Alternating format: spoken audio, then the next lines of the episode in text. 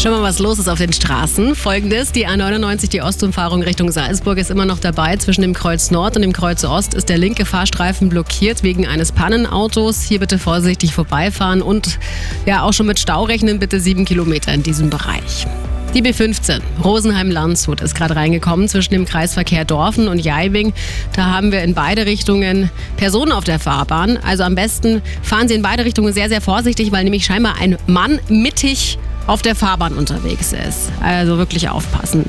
Richtig gefährliche Situation. Und was haben wir noch? Die B299 Landshut-Altenmarkt zwischen der Abzweigung nach Hohenegelkofen und Geisenhausen. Ein Unfall hier, eine Vollsperre in beide Richtungen. Gute Fahrt. Passen Sie gut auf auf sich. Der Verkehr präsentiert von Kirschwerkstätten in München.